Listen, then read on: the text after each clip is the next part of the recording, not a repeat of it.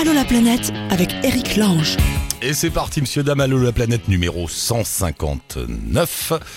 Allons-y, tout à l'heure on sera avec euh, Emmanuel et Christophe qui reviennent d'un long voyage en Amérique latine. Ils ont passé deux ou trois mois dans un bidonville au Pérou, à Lima. Il faut qu'ils nous racontent ça.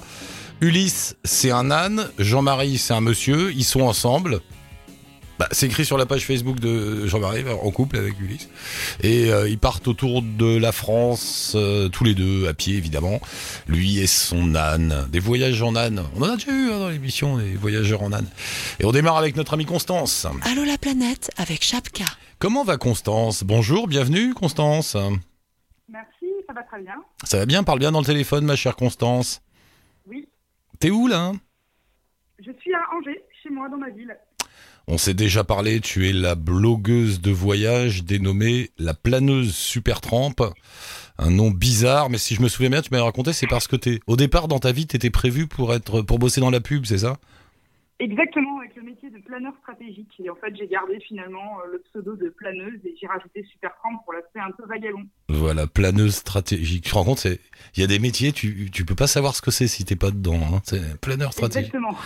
Et, et rappelle-nous en deux mots, donc quand t'as, quand, quand t'as essayé planeur stratégique, tu te dis, oh, pff, je vais arrêter finalement. Je vais pas faire ça, moi. Je, je vais aller me promener. c'est ça? Allô? Allô Oui. Ouais, je t'entendais plus. Ouais, c'est ça, quand t'as essayé ton métier, t'as vite arrêté. Bah, en fait, oui, c'était un métier qui travaillait dans une agence de, de pub et puis j'ai rapidement déchanté. Et puis, euh, même si j'ai gardé le nom, le métier en tant que tel ne, ne m'a jamais, euh, ne m'a jamais accroché. Voilà. Et alors depuis, tu te balades pas mal dans le monde. La dernière fois, on avait parlé notamment d'Israël. T'es allé en Russie depuis? Tu devais aller en Russie? Exactement, je suis allée en Russie au mois de février. Et sur ta sur ton blog, tu racontes. Alors je savais pas, c'est une vraie galère pour avoir le visa pour aller en, en Russie? Alors c'est une vraie galère, euh, c'est une vraie galère administrative. hein. C'est euh, c'est vraiment complexe. En fait, la Russie demande un certain nombre, un certain nombre de papiers, et notamment euh, le fait de passer obligatoirement par l'ambassade qui se trouve à Paris. Donc, Ouais. quand on n'habite pas à Paris, déjà c'est un premier frein. Il faut se déplacer physiquement à la fois pour déposer son dossier et à la fois pour récupérer son visa. Oh Et ensuite, il y a euh, deux éléments qui sont un petit peu, euh, euh, on va dire, complexes à trouver. C'est une assurance, une assurance personnelle de rapatriement. Et puis la deuxième chose, c'est une invitation touristique. Et donc ça, c'est euh, la petite ori- originalité de la Russie, c'est qu'il faut être euh, invité ou être validé par le pays pour pouvoir euh, s'y rendre. Ah, mais ça, ça m'est déjà arrivé moi dans plusieurs pays euh, où j'ai eu ça. Ah, pas, oui, c'est pas le seul pays. Ouais, ça m'est arrivé. Tiens, c'était c'était à Oman. Mais alors d'habitude, quand t'as ça, il suffit de, il suffit pas de réserver une chambre d'hôtel ou un truc comme ça, non, pour être invité par. Voilà, il faut avoir Voilà. soit, soit passé par un- une agence de voyage, soit être dans un hôtel qui euh, est certifié par, euh, par l'État, etc.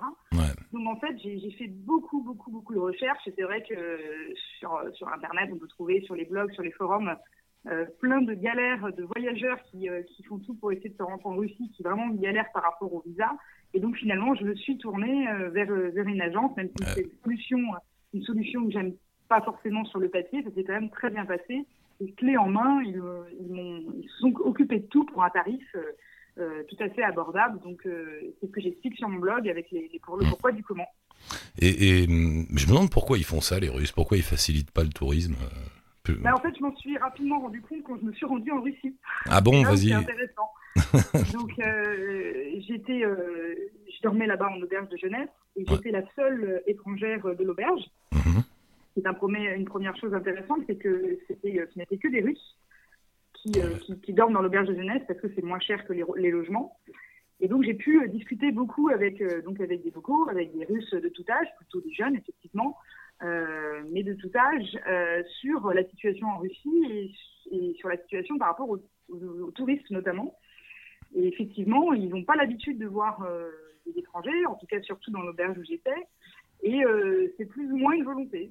C'est-à-dire que euh, moins il y a de gens euh, qui ne sont pas russes qui arrivent en Russie, mieux c'est pour eux, même si c'est des touristes. Ah, ils veulent pas du tout développer le business du tourisme. Mais en fait, ils ne voient pas du tout ça comme un business, mais plutôt comme une sorte d'intrusion, en tout cas dans les échanges que j'ai pu avoir. Ouais. Et euh, l'aspect euh, l'aspect financier positif que peut avoir le tourisme ne les touche pas plus que ça, ni même l'aspect culturel ou échange, pas du tout. Bon, après, ils sont pas, ils sont pas du tout euh, anglophones. Hein. Ils apprennent l'anglais à l'école, mais ils ne le parlent pas. C'est pratiquement volontaire. Ils ne veulent pas le parler. Ah Donc c'est voilà, beaucoup de beaucoup de messages qui sont pas forcément très ouverts, très positifs et absolument pas tournés vers l'Europe. Et, ouais, c'est une forme de nationalisme ou de patriotisme, appelons ça comme on veut, mais mais très naïf. Hein, c'est pas, c'est des gens qui sont qui sont sympathiques et qui sont. Moi, j'ai vraiment euh, j'ai vraiment échangé avec des gens très très sympas, mais ils sont c'est pas euh, méchant de leur part, mais c'est comme ça. Je pense que c'est euh, inné ou peut-être par rapport à une vision qu'ils ont de leur pays et une vision peut-être gouvernementale qu'on veut leur insuffler, je ne sais pas, mais en tout cas, pour eux, c'est normal. Et ils m'ont beaucoup parlé, par exemple, du terrorisme, en me disant qu'en France, c'était la guerre. On m'a quand même sorti ça. Donc, donc voilà, c'est une vision un peu fermée, mais je pense qu'ils ne sont pas tellement conscients de ce qui peut se passer en dehors de la Russie. Et, en dehors de ça, tu as fait un bon voyage?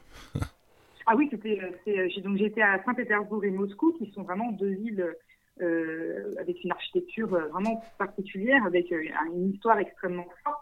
Donc moi, je, conseille à ceux qui, apprécient découvrir les, grandes villes d'Europe de s'y rendre. Mais après, voilà, j'ai passé du temps dans ces villes-là, j'ai bien découvertes. Je ne pense pas que j'y retournerai maintenant que j'ai Ah ouais c'est, je sais pas, c'est la première fois qu'on, c'est la première fois qu'on me dit ça. J'étais pas, j'étais pas, j'étais contente de rentrer. C'est une chose rare quand je voyage. Ouais, ouais. Pourquoi il y avait une ambiance un peu pesante? Exactement. Euh, et puis, euh, euh, en fait, rien n'est spécifiquement fait pour vous aider. Si vous êtes en galère, par exemple, dans le métro, parce que c'est assez compliqué de se déplacer, etc., ou pour un bus, moi, j'utilise souvent les transports, les transports en commun quand, je me, quand je voyage. Et puis, j'ai vraiment eu des guichets qui se sont fermés sur mes doigts, quoi. Mais vraiment. Parce que tu parce que tu étais étrangère. Euh, ah bah oui, exactement, exactement. Et c'est assez violent, hein. donc c'est particulier comme, euh, comme ambiance de se sentir pas, pas à l'aise, voilà, vraiment pas à l'aise. T'as senti quelque part que t'étais pas, pas la bienvenue Bah que disons que soit je, dérangeais ou que j'étais pas forcément. Euh, c'est pas comme ça partout, hein, bien sûr. Si, Mais effectivement, quand, moi on voyage avec peu de moyens et donc j'étais soit dans les transports en commun ou dans les, les, les, petits boui pour manger, etc. Euh, ça les intéresse pas trop d'avoir une touriste parce que c'est pas moi qui vais sortir beaucoup d'argent, euh, voilà, contrairement au quart entier de, de, euh, de personnes asiatiques qui allaient dans les grands musées, ça n'a rien à voir. Donc moi, j'étais peut-être pas très intéressante euh, pour eux et donc euh, j'étais, euh, je me suis sentie mal à l'aise. Ouais. Ah, bah dis donc. alors rapidement, parce que le temps file, sinon tu es allé en Islande aussi? Oui, je suis bah, quelques, pratiquement, pratiquement quelques jours après. Je suis allée en Islande pour faire le, pour essayer de faire un petit tour de l'île. Ouais, alors là, on arrive dans un pays cher. Le, c'est ce qu'on dit à ah, chaque fois. Je suis vraiment passée d'un pays où euh, en Russie je pouvais manger pour 5 euh, euros par jour, euh, trois repas compris, à, un pays où le plat de base, une soupe, coûte 17 ou 18 euros.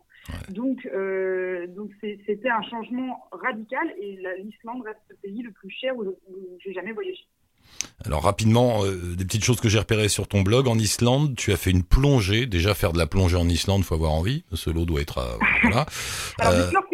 pas, pas plongée de bouteille, hein, c'était snorkeling. Ouais, ouais, mais à un endroit très impressionnant, puisqu'il y a, y a un endroit, et je savais pas que c'était là-bas, il y a une faille entre les deux continents Exactement, ça s'appelle donc la faille de Silfra.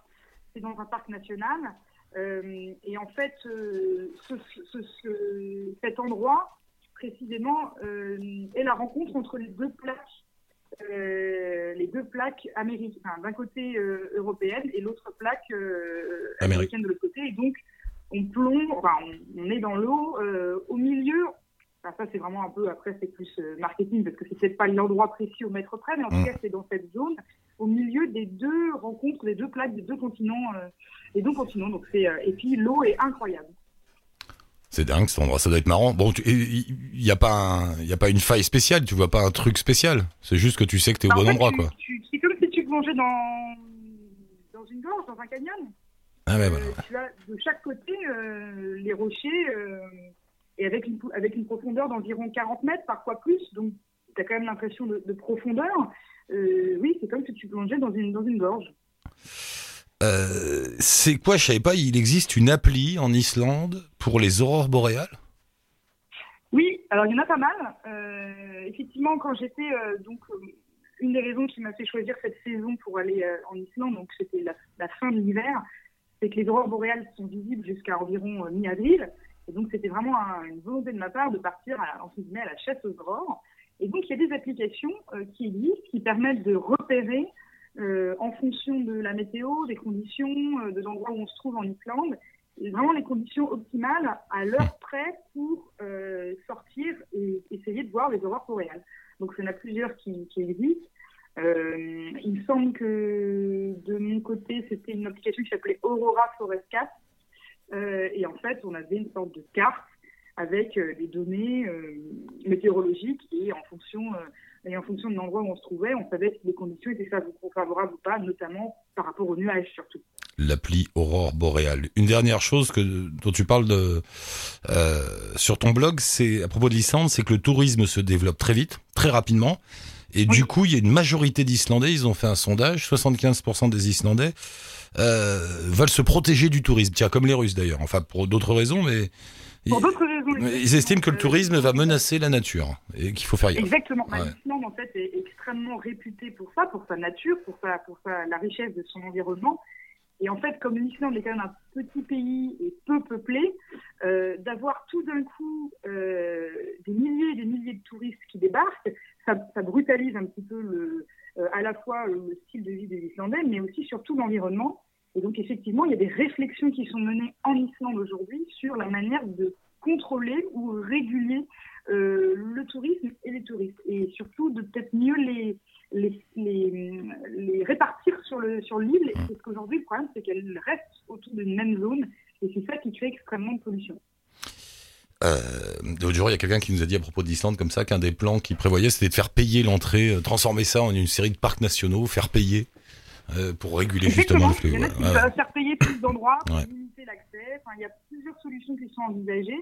Mais ce qui est sûr, c'est qu'après, c'est des comportements euh, de chacun. Quand on sait qu'on va dans un pays qui est plutôt petit, mais qui, dont, la, nature est à préserver, euh, il, voilà, il faut faire attention et puis il faut, euh, il faut essayer de bien sûr euh, faire attention à ses déchets et à sa manière de voyager sur place. Et donc l'Islande fait, partie de ces pays où, il y a quand même un- une vigilance, euh, euh, et notamment par respect pour les habitants. Euh, Constance, il faut qu'on y aille là, mais je te rappellerai Ouais. parce que je voulais te parler de. Tu fais de la pub, enfin, tu, tu, tu racontes l'histoire de Trip Connexion qui encourage euh, le tourisme local. J'aurais bien aimé en parler avec toi, mais là, bon, on a un peu traîné avec la Russie. problème. Je te rappelle plus tard, je te rappelle un autre jour et tu nous raconteras cette histoire de Trip Connexion, c'est intéressant. Il n'y a pas de souci. Merci. Ça marche. Merci Constance et toutes les aventures de Constance, bien sûr, sur la planeuse Supertramp. On met le lien sur le blog d'Allo la planète. Euh, Jean-Marie est avec nous. Salut Jean-Marie, bienvenue. Merci, salut. Comment va ton âne Eh bien, très bien, Ulysse va très bien, en pleine forme. L'âne s'appelle attend de, de U- partir. Ulysse, Ulysse. Sur ta page Facebook, tu es en couple avec Ulysse. Je te ferai remarquer. voilà, tout à fait. Euh, et là, tu te prépares à partir pour euh, faire une grande balade avec, euh, avec l'âne. voilà, exactement. Là, je suis en train de finaliser mon départ. Donc, euh, je, compte partir en septembre, si tout va bien. Je rejoins de Stéphane, Céline, Marius et puis Anthony. Ah ben on les connaît bien, Stéphane et Marius, on les a de temps en Ah temps dans l'émission. ouais. Ils sont partis depuis des mois là, euh, en âne. Euh, mais alors c'est quoi ton histoire, toi? Qu'est-ce que tu fais dans la vie? Eh ben moi j'ai arrêté de travailler justement pour me consacrer euh, à ma passion, quoi, la liberté. Et puis vivre sur les routes euh, avec mon âne Mario Ulysse. Mais t'as arrêté de travailler, t'es t'es retraité ou t'as as dit stop? Non, non, pas du tout. J'ai cinq- 54 ans. Je Ouais. suis pas retraité, mais euh, je suis jeune, mais j'ai envie de profiter de la vie. Et tu, tu faisais quoi ah, comme ras- boulot? Tu faisais quoi comme boulot? Avant, j'étais chauffeur-livreur. Ouais. Pas Donc, facile. C'était un métier stressant, dur, et constamment sur la route. Et, un- et un beau matin, enfin j'imagine que c'est plus profond que ça. À un moment, t'as dit allez ça suffit, faut que je vive pour moi et non plus pour mon travail. Voilà, tout à fait. Mm. Ça faisait longtemps que j'en avais envie, mais le problème, c'était sauter le pas. Il y a beaucoup de gens qui ont envie de faire des choses et qui n'osent pas. Et moi, j'ai pris la décision de tout arrêter. Comme Mais- Stéphane, et voilà. Et, et- Je me donne à fond euh, Alors, il y a, il y a Dans deux problèmes qui se posent quand on décide quand même. C'est un, il y a l'argent. Donc, t'as as, un peu de sous de côté? J'ai un peu sur le côté, oui, tout à fait. Et puis bon, euh, après, j'ai, ça fait un petit moment que j'ai prévoyé mon départ aussi. Et puis, il y a la famille. Alors, si t'as as des enfants, tout ça ou pas? Bah, j'ai un enfant, un fils, Arnaud, qui est grand, Ouais. 19 ans. Donc euh, maintenant qu'il est élevé, qu'il est autonome, il n'a plus besoin de son père. hein. Ouais, allez, vas-y. Euh, Papa part avec Ulysse, euh, débrouille-toi. voilà, tout à fait. Non, en plus, il m'encourage dans mon projet, c'est bien. Ouais. Et euh, c'est lui qui m'a incité aussi à sauter le pas. Il arrêtait pas de me pousser. Il me dit Papa, alors qu'est-ce que t'attends? Tu pars ou tu pars pas?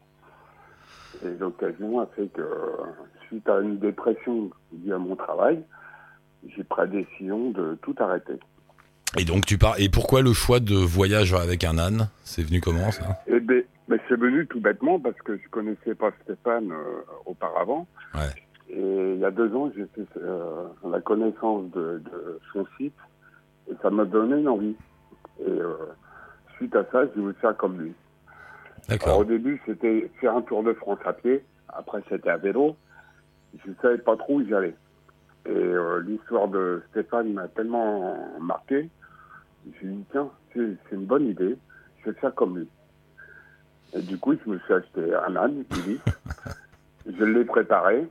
Et euh, maintenant qu'il est au top, c'est bon. Et ça va les relations avec l'âne? T'as appris à... Parce qu'au début, on doit pas trop savoir comment euh, comment, bah comment s'occuper d'un âne, tout ça. Moi, j'en sais rien. Comment Bah ouais, c'est- pas évident. hein. C'est pas facile. C'est euh, complexe, je me suis renseigné. J'ai un ami qui tient une, une avinerie euh, de Pierre-Toun.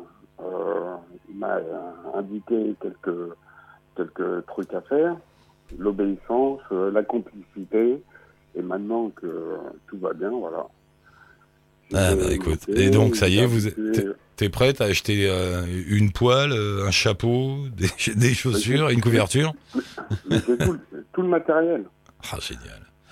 Ouais, ouais. J'ai acheté tout le matériel. Il me manque qu'un truc, c'est euh, les sacoches que je suis en train de rechercher euh, actuellement. Et une fois que je les aurai, ben voilà, quoi. On va faire déjà une petite rando tous les deux de quelques kilomètres. On va voir comment ça se passe avec le badane, tout ça et le poids. Ouais. Et puis, euh, Et normalement, ça devra aller, oui. Et t'es parti, et t'es parti pour une vie, euh, enfin, tu sais pas d'ailleurs combien de temps, un bout de temps sur la route, Bah, quoi. je sais pas, moi, je vais partir, c'est l'aventure. hein. C'est Ouais. ça qui m'excite avant tout. Et puis déjà, comme je vous ai dit, euh, normalement, septembre-octobre, il y a Stéphane qui arrive dans le Pays Basque. On va Ouais. se donner rendez-vous. Parce qu'on co- on communique euh, énormément, tous les deux. Ouais, il m'a envoyé un petit message, il m'a dit, ah, je sais que tu vas, tu vas discuter avec Jean-Marie, tu le salues de ma part et tout. Alors je lui ai dit, bon, allez, la prochaine fois, la prochaine fois, je vous prends tous ensemble. Voilà, tout à fait. Ça sera la meilleure solution. Mm. Ouais, ouais, des, un gros bisou à Céline aussi. euh, je les adore. Bon, bah, Jean-Marie, bravo, bonne chance à toi, tiens bien, tiens bien Et le coup, merci. tiens le cap avec Ouais, ouais, Ulysse, là, et puis, euh, tiens-nous au courant de tes aventures, t'as une page Facebook, ouais, je mets, je mets le lien, alors, euh, de ta page Oui, Facebook. vous avec- le lien, ouais. Ouais, ouais, bah, ok. des photos et des vidéos aussi à l'occasion. Eh ben, ça roule, Ulysse, content de t'avoir rencontré. Ulysse, je t'ai appelé Ulysse, tu vois, c'est marrant. Ouais, c'est pas grave. C'est comme Stéphane, j'arrête pas de l'appeler Marius aussi. Finalement, c'est là. bah oui, ça- Mais oui, parce que pour nous, c'est l'âne le héros du truc. Le vrai héros, c'est l'âne. exactement, c'est lui. Bon, bah Oui, écoute, Jean-Marie, bonne route, bonne chance, amuse-toi bien. Euh, Tiens-moi au courant quand même de tes aventures. Ouais, ouais, t'inquiète pas. Et, et nous avons donc euh, trois voyageurs en âne maintenant dans l'émission. C'est bien. Ben, c'est ça qui est super. Ça me fait plaisir. Salut, ouais, nous aussi. euh, salut mon cher Jean-Marie. Bonne chance, à la prochaine. Merci, à bientôt. Ciao, à bientôt. Et nous sommes avec Emmanuel de chez Emmanuel et Christophe. Euh, bonjour Emmanuel, bienvenue. Bonjour. Ça va Il est là Christophe aussi ou pas? Oui, oui, il est juste à côté. Oui, je suis là, bonjour. Salut Christophe, bienvenue tous les deux. Vous revenez d'un long voyage de six mois en Amérique latine, c'est ça? On est parti euh, cinq mois à peu près, oui. Alors euh, le début du voyage, bah, ça a été une balade euh, normale, on va dire entre guillemets. hein. C'est ça, Chili, l'île de Pâques, c'est ça? Oui, oui, c'est ça. On a commencé donc la partie euh, tourisme pour le Chili et après pendant trois semaines à peu près et euh, deux semaines au Pérou avant de commencer notre mission humanitaire. Alors voilà, ouais, il y a eu un peu de promenade au début, et puis vous êtes arrivé à Lima au Pérou. Vous êtes allé dans un, c'est quoi C'est un bidonville? C'est une banlieue pauvre? Comment comment on appelle ça là-bas? Euh, eh bien, nous sommes en fait, euh, nous étions basés avec l'association dans la banlieue nord de Lima. C'est pas encore un bidonville, il y avait pas mal d'habitations. C'est en fait notre, euh, lors de notre volontariat, nous avons été amenés à faire de la construction euh, sur un site qui était vraiment un bidonville, encore, enfin, qui était à 40 minutes de route de Lima. mais là, là où vous étiez basé, c'est un endroit qui s'appelle Coma, c'est ça? C'est où MAS c'est, c'est au quartier nord de, de Lima, qui s'appelle Comas. Un, un, mot sur cette histoire, parce que le, euh, le Pérou aujourd'hui, quand on regarde, c'est un pays qui va bien, qui a une très forte croissance économique. Je crois qu'ils sont à 4% ou 5%, enfin c'est assez étonnant. Euh, mais il y a de très fortes disparités sur place, c'est ça? Totalement, oui. En fait, euh, la capitale en elle-même s'étend sur 40 km de diamètre. Et on voit vraiment la différence entre le centre-ville avec des buildings qui sont voilà qui n'ont rien à envier avec nos capitales européennes et la banlieue et les, les bidonvilles qui sont aux alentours qui sont ben pour certains dépourvus de, de branchement à l'eau ou euh, d'électricité. Et donc tous les deux, vous avez décidé d'aller prêter main forte à une association qui s'appelle Mano à Mano. Vous êtes resté combien de temps là-bas? Voilà, on est resté euh, deux mois chez eux et en fait, on avait trouvé cette association par le biais de France Volontaire, qui nous avait donné les coordonnées de différentes associations qu'on avait contactées. Et euh, c'était celle-là qu'on avait retenue par rapport à leur projet euh, qui nous correspondait le mieux. Qu'est-ce que qu'est-ce que vous avez fait pour eux alors concrètement? Alors en fait, on avait euh, des missions euh, communes pour tous les volontaires qui participaient à l'association. Donc on les aidait pour le chantier de construction un jour par semaine. Euh, ils avaient également un restaurant solidaire, donc là, on pouvait faire soit le service, aider en cuisine, ou alors participer aussi à la confection des pâtisseries et à la vente ambulante, en fait, dans les rues. D'accord. Ah oui, donc vous êtes allé dans, les rues de Lima à vendre des gâteaux pour l'association. Dans les rues en fait euh, du quartier on était à Comas pour vendre. Donc on avait le contact directement avec euh, les autochtones. Donc ça c'était vraiment ce qu'on a préféré en fait. Et, et, et, mais vous logiez où? Enfin, c'était comment étaient vos conditions de, de vie quotidienne là-bas? Je sais pas. C'était dur? Euh, en fait, l'association la, en elle-même avait déjà à Comas deux, deux endroits où on pouvait dormir. Donc il y avait le bureau qui permettait d'avoir euh, cinq chambres et donc 12, 12 places disponibles euh, au bureau directement. Et il y avait également en location euh, un appartement qui, permettait 6 ou 7 à 7 volontaires de, de venir et de dormir dans, ce, dans, dans cet appartement-là. Qu'est-ce que vous faites tous les deux Qu'est-ce que vous... Qu'est-ce que vous faites tous les deux dans la vie? Vous avez des métiers Vous êtes étudiant vous faites quoi? Euh, Oui, donc euh, pour ma part, moi je travaille pour une agglomération et je suis dans le service environnement eau assainissement et je m'occupe de tout ce qui est administratif. Et concernant ma compagne, donc Emma, elle, euh, je vais lui donner la parole. Bah oui, oui. voilà. Donc moi je suis conseillère euh, à l'emploi. Euh, mais c'est pas ma formation d'origine puisque je me suis formée en tant qu'archéologue et voilà ces derniers temps euh, ça fait trois ans maintenant que je suis en train de faire euh, ce poste là et c'est pour ça que j'avais pu faire un petit peu d'archéologie avec les enfants quand on était au Pérou justement. Ah d'accord. Mais mais euh, qu'est-ce qui vous a motivé pourquoi pourquoi partir comme ça en voyage? Euh, et se dire plutôt que de se balader sur les routes tous les deux, euh, ben on va s'arrêter. Et alors ça c'était vraiment euh, un rêve d'enfant de découvrir ce, ce continent parce que j'ai une de mes tantes qui est chilienne et j'ai toujours été curieuse de voir euh, son pays et les pays euh, aux alentours. Et en, bah, en mûrissant un petit peu le projet, on n'avait pas envie que ce soit juste du tourisme, on voulait qu'il y, ait, bah, qu'il y ait un sens et du coup on s'est dit pourquoi pas mettre la main à la pâte et faire du volontariat ensemble. Ouais, ouais dans le, sur le blog, à un moment, euh, vous dites que dites un truc marrant, vous dites de notre société occidentale, le temps est devenu un luxe, un luxe, et du coup, on a décidé d'en offrir. C'est pas oui. mal vu, ça. C'est vrai, hein, c'est juste que aujourd'hui, on a le temps de rien, et vous, vous avez quand même pris du temps pour le donner aux autres. Voilà, et c'est vrai que c'était vraiment très enrichissant. On a fait de très belles rencontres à l'association. Donc, c'était essentiellement des, des, femmes qui travaillaient, mais c'est vrai qu'elles avaient euh, un grand cœur, elles étaient généreuses, euh, il y avait un contact très facile, elles nous ont très bien accueillis. On a été vraiment enchantés. Hein. Oui, d'ailleurs, vous le dites, hein, vous avez été impressionné par les femmes là-bas. Ah oui, euh, les femmes constructrices, en effet, euh, déjà, euh, quand on était au chantier de construction, euh, l'équipe en elle-même comptait à peu près une dizaine de femmes pour deux ou trois, deux ou trois hommes. Et c'est vrai que qu'elles mettaient vraiment la main à la pâte et et, elles étaient fortes, hein, parce que nous, on était quand même sous un cagnard qui faisait des fois 30 à 35 degrés avec un soleil qui était assez puissant. Mmh. Euh, elle, elle ne faisait pas beaucoup de pauses, elle continuait, elle faisait, elle portait des charges lourdes. Enfin voilà, c'était vraiment, c'était assez hallucinant de voir ça.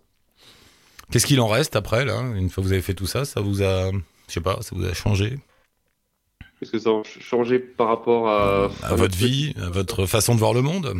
Ah, bah en tout cas, ça permet d'avoir un sacré recul sur nous-mêmes. Hein. Déjà, bon, on apprend sur euh, sur nous pour, euh, dans un premier temps. Ensuite, ben, avec ma compagne, on a, appris pas mal euh, l'un sur l'autre. Hein. Et, et, par rapport à, ben, à, nos, à, nos, à nos travaux aujourd'hui et, et, en France, je veux dire, on, a un, recul beaucoup plus grand par, sur par rapport à notre travail, par rapport aux sujets d'actualité ou, ou autre. Hein. Ça permet un recul tout simplement quoi, sur, euh, sur les sujets qui, qui, nous entourent. Et vous n'avez pas envie là, de, de, repartir faire un voyage, mais uniquement pour vous? Euh, Uniquement pour nous, ben, mmh. on repart déjà, mais un peu plus près. Mais après, on a d'autres projets.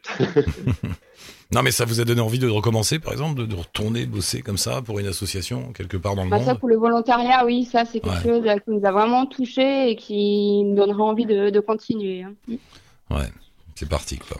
Et c'est vrai que là, on est toujours en contact donc avec la directrice de l'association, donc on ne sait pas trop dans, de quelle manière on pourra continuer à leur être utile euh, à distance, mais on va voir ce qu'on pourra mettre en place.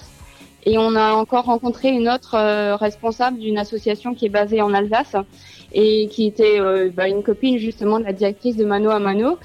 Et donc on va voir si avec elle on peut faire euh, de la vente d'artisanat ou enfin essayer de voilà quelque chose de concret pour, pour continuer. Eh ben, bravo tous les deux, tenez-nous au courant de vos aventures, Christophe et Emmanuel. Je mets un lien avec votre blog bien sûr sur le blog d'Allo la planète. Et puis euh, bonne route, tenez-nous au courant. Oui, bon. eh ben, merci. merci. Merci à vous d'avoir euh, pris le temps de nous, de nous appeler pour, euh, pour ce témoignage. Il vous en prie. Merci beaucoup. Ciao. Bonne journée. Bye. Bonne journée à vous. Au revoir. Allô la planète pour nous joindre la page Facebook de l'émission bien sûr, le blog aussi, vous laissez un message, un lien, une photo, un petit mot, un numéro, n'importe quoi, on vous recontacte, vous arrivez dans l'émission. Euh, merci à Monsieur Fred pour la réal et ciao touti, bonne route.